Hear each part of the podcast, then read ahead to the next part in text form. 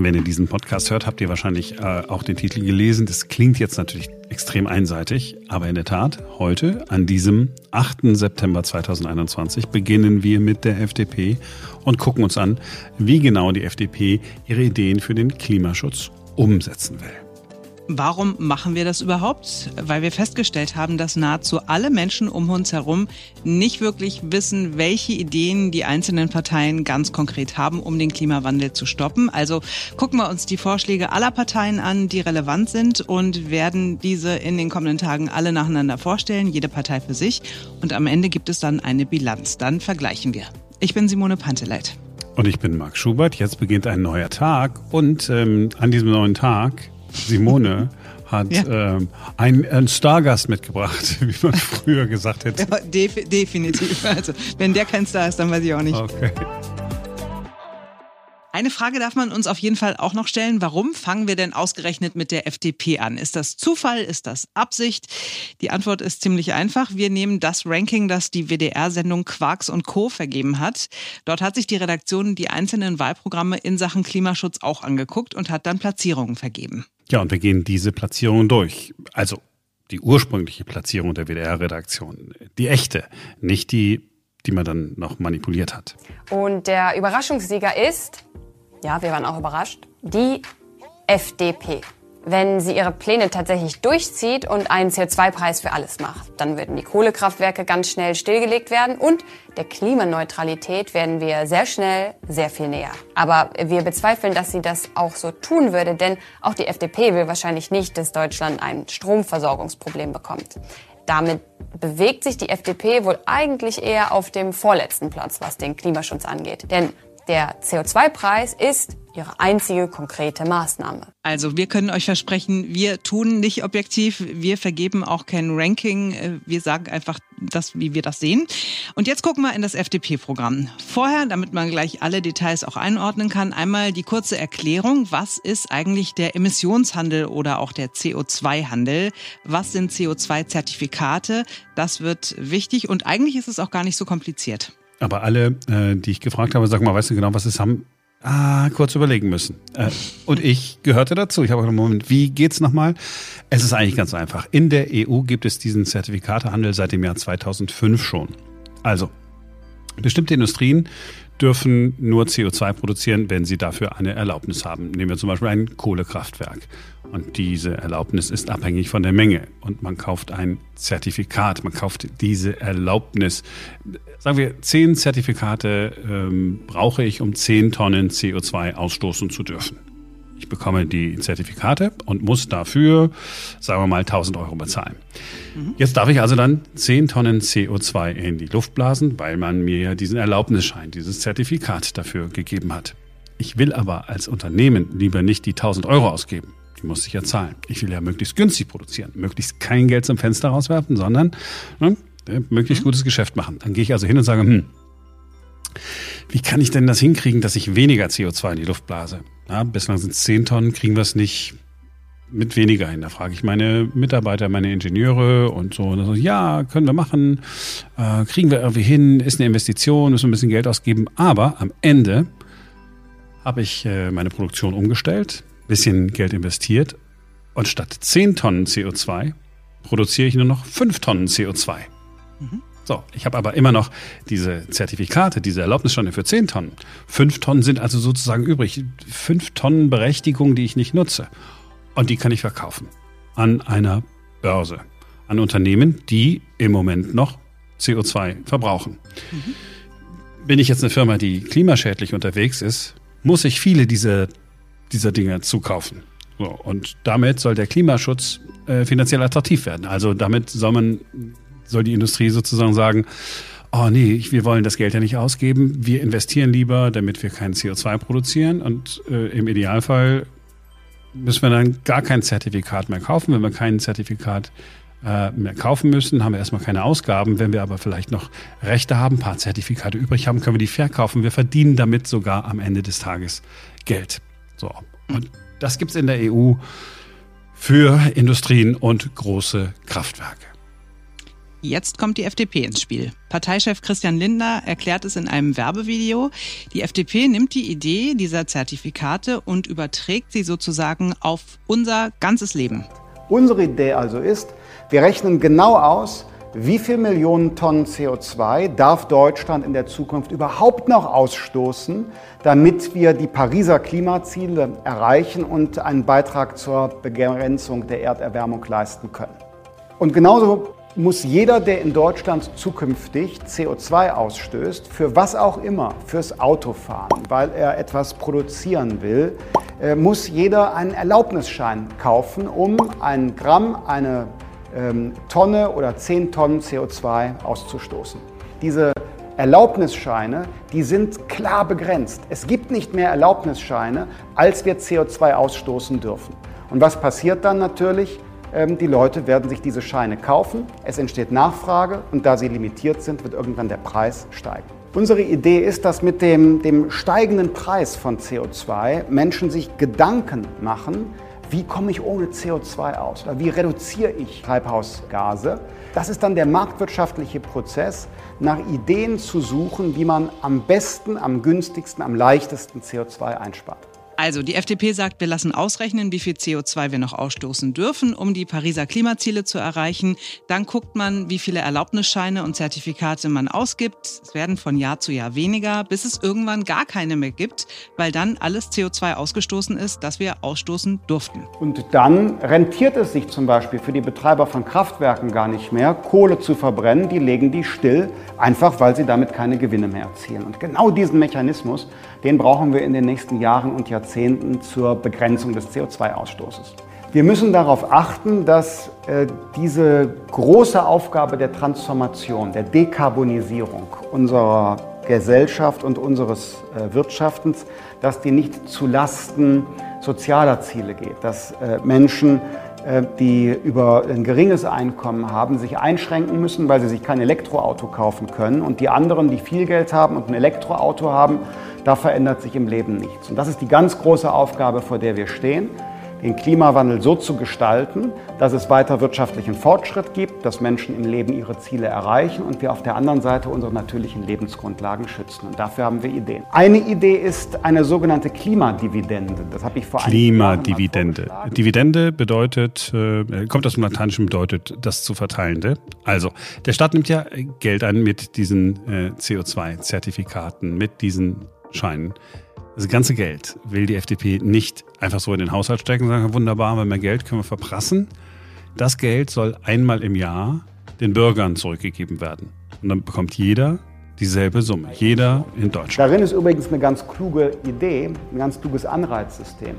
Wenn du nämlich zahlen musst für CO2-Ausstoß und das Geld, was dann im Topf ist, wird pro Kopf zurücküberwiesen. Was bedeutet das logisch? Das bedeutet, dass diejenigen, die wenig CO2 verbrauchen, dass diejenigen aus dem Topf vielleicht etwas überwiesen bekommen und sogar noch unterm Strich einen Gewinn machen. Und diejenigen, die gar nicht nachhaltig in ihren Lebensentscheidungen sind, die zahlen am Ende eben drauf. Und dennoch, am Ende werden die Klimaziele erreicht, weil die Zahl der Erlaubnisscheine eben immer geringer wird, weil wir eben nur eine begrenzte Zahl von CO2-Tonnen in den nächsten Jahrzehnten ausstoßen dürfen. Also so kann jemand, der wenig Geld verdient, einen Ausgleich dafür bekommen, dass alles teurer geworden ist, zum Beispiel das Tanken. Dieser Mensch hat aber auch einen Anreiz, vielleicht doch mit dem Fahrrad zu fahren sagen wir, die Benzinkosten würden um 100 Euro steigen. Es gibt dann einmal im Jahr die Klimadividende in Höhe von 100 Euro, dann ist es plus minus null. Steige ich jetzt aber auf das Fahrrad um, dann mache ich 100 Euro Gewinn finde ich es aber geiler, mit einem fetten SUV rumzufahren und stundenlang in der Stadt einen Parkplatz zu suchen, dann zahle ich drauf.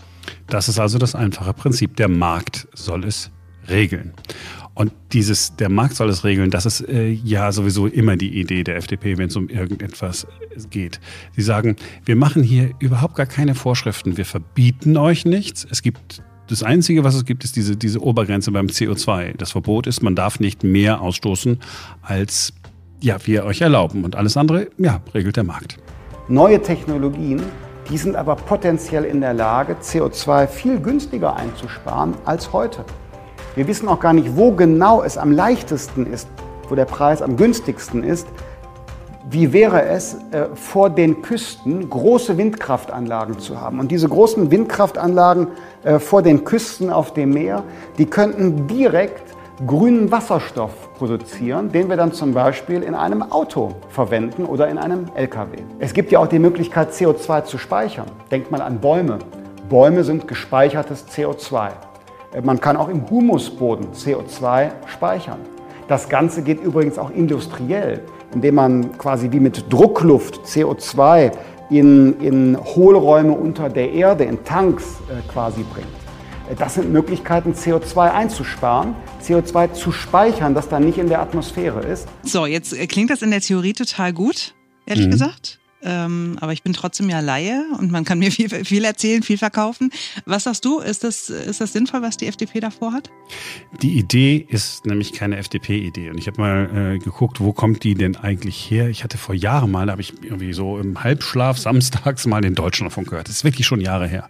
Und da hatte jemand diese Idee äh, von der Klimadividende unter einem anderen Namen, den ich aber vergessen habe, erklärt ein Wirtschaftsprofessor. Der hat dann auch noch sowas gesagt wie, ja, aber bis sowas kommt, das ist total unwahrscheinlich. Ist aber auch, äh, keine Ahnung, ich glaube nur äh, sechs, sieben, acht äh, Jahre her. Ich habe nachgeguckt. Und zwar ist es so, dass das ähm, dieses, man gibt den Bürgern das Geld zurück, ne? Mhm. Ähm, von, von Ökonomen mehrfach durchgerechnet worden ist. Und ähm, es ist jetzt, ich glaube, zweieinhalb Jahre her. Da haben dreieinhalbtausend amerikanische Ökonomen 27 Nobelpreisträger waren darunter, äh, gesagt, äh, das ist die beste Idee, um etwas äh, gegen CO2 zu unternehmen. Das ist, erstens ist es kosteneffektiv, also es kostet nicht mehr als nötig. Mhm. Äh, der Staat legt nicht fest, wo man jetzt äh, irgendwie sparen muss. Und es ist total äh, gerecht. Also es geht nicht mit mehr Fairness. Und wenn das solche, so viele Ökonomen sagen und 27 Nobelpreisträger, dann habe ich da ein gutes Gefühl und finde die Idee einfach, einfach ziemlich cool. Sagen wir mal, du bist jetzt die Böse, einfach nur, ja. Du sagst, mir ist doch egal, ich sitze hier in meiner riesen Villa, ich heize meinen Swimmingpool auch im Winter auf 35 Grad, weil ich da Bock drauf habe. So, und dann musst du halt dann ordentlich Kohle zahlen. Und mhm. andere, ähm, für die es auch teurer geworden ist, die generell weniger verbrauchen, kriegen aber eine Belohnung dafür, dass sie weiter sparen, sparen, sparen und sie sparen dann auch.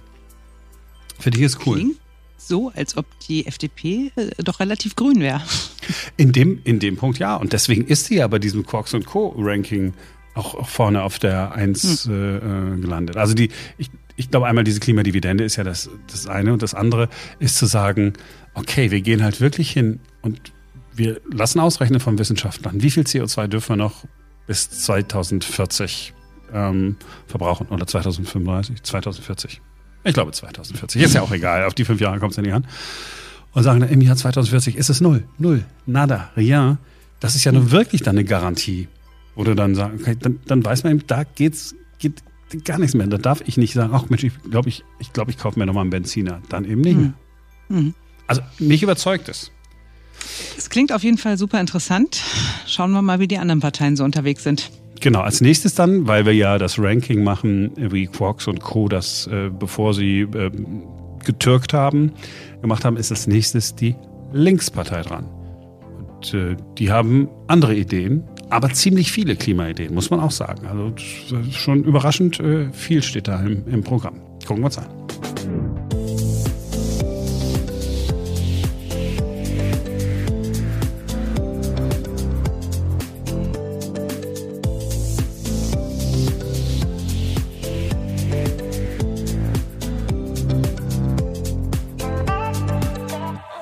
Eigentlich wollten wir an dieser Stelle über was ganz anderes sprechen, aber wenn The Hoff, David Hasselhoff, ein neues Album rausbringt, dann muss man seine Pläne auch mal kurzfristig über Bord ja. werfen, oder?